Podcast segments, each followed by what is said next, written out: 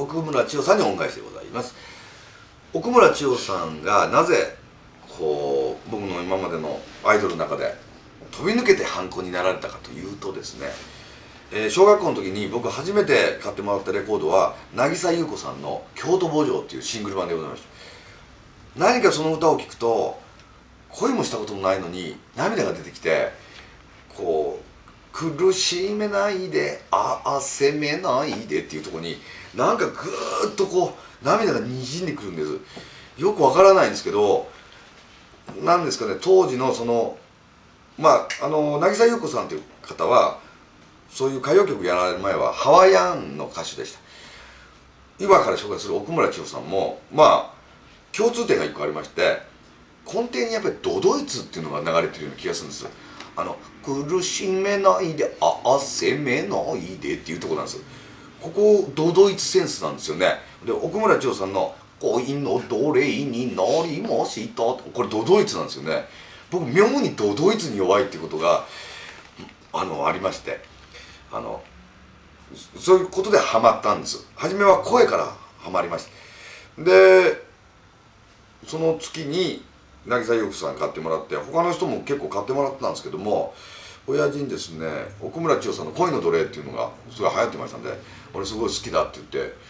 レコード屋さんで買ってもらおうと思ったら「これはダメだ」って言われて「これだけはちょっと大人だからダメだ」って言われて「京都墓場はいいんだけどこれはダメだ」って言われてすごく不思議な気になって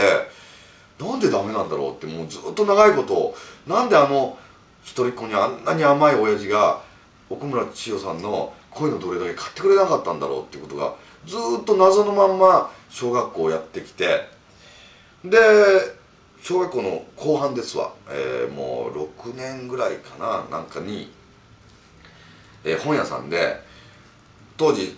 なんかアシモフとかああいうの読むのちょっと流行ったりして僕も、S、SF っていうのを読んでみないと頭がよく見えないっていうことで SF を読んでみようと思った時に SF マガジンっていうのが出てて当時。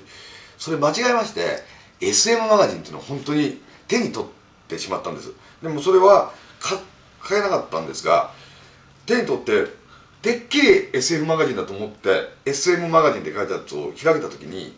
なんかすごい妙ななんかムラムラっとしたなんか背筋にこうこうなんかシューッとこうヒルみたいなのが登ってくるみたいな感覚がバーッとあってなんだろうと思って女の人が縛られてるのはなんかゾクゾクしたんです。でいまだに花と蛇なんです。僕今はもうずっと花と蛇なんですけども当時 SM っていうことも知らなくて何か女の人が縛られてるものに対してすごく目覚めみたいなのを感じたんです。でそこに「奴隷」って書いてあったんです。それは恋の奴隷と同じ字で小学生の多分義務教育の単語では出てこない「霊」っていう字だと思うんですけどもあれ？って僕思ってなんかそこが合致しそうで合致しなくてそのままになってって。でその後に中学入ってなんか黒人の奴隷の話を聞いたんです。なんかそれじゃないと。なんかその奴隷じゃない。あっちの奴隷に違いないと思って結びついたんですよね。だから奥村千代さんの恋の奴隷から始まって今のまああのずっと SM 好きになる自分の変遷の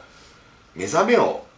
こう教えてくれたっていうのが千代さんであって奥村千代さんに教えてもらったことをいまだに守っております。ということで奥村千代さんに